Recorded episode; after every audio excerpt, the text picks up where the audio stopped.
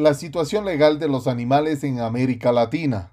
El estatus legal de los animales en América Latina no es en lo esencial muy diferente del que reciben en otros lugares como Europa. Los animales siguen siendo considerados legalmente meros objetos de derecho o cosas. Pese a esto, en los últimos años se han producido numerosas modificaciones de cierto calado en las legislaciones de los países de América Latina, debido a las exigencias por parte de la población de que los animales no humanos sean tenidos en mayor consideración, lo cual muestra que el escenario social está cambiando. Conforme a esto, se han producido importantes cambios respecto a la calificación jurídica de los animales no humanos, con fórmulas como seres vivos dotados de sensibilidad. No obstante, estos cambios no tienen un reflejo significativo en la protección legal recibida por los animales. El maltrato de los animales comprende una gama de comportamientos que causan dolor innecesario, sufrimiento o estrés al animal, que van desde la negligencia en los cuidados básicos hasta el asesinato malicioso e intencional. Cada año, un elevado número de animales son víctimas de maltratos indirectos, negligencia en los cuidados básicos, omisión en la provisión de refugio,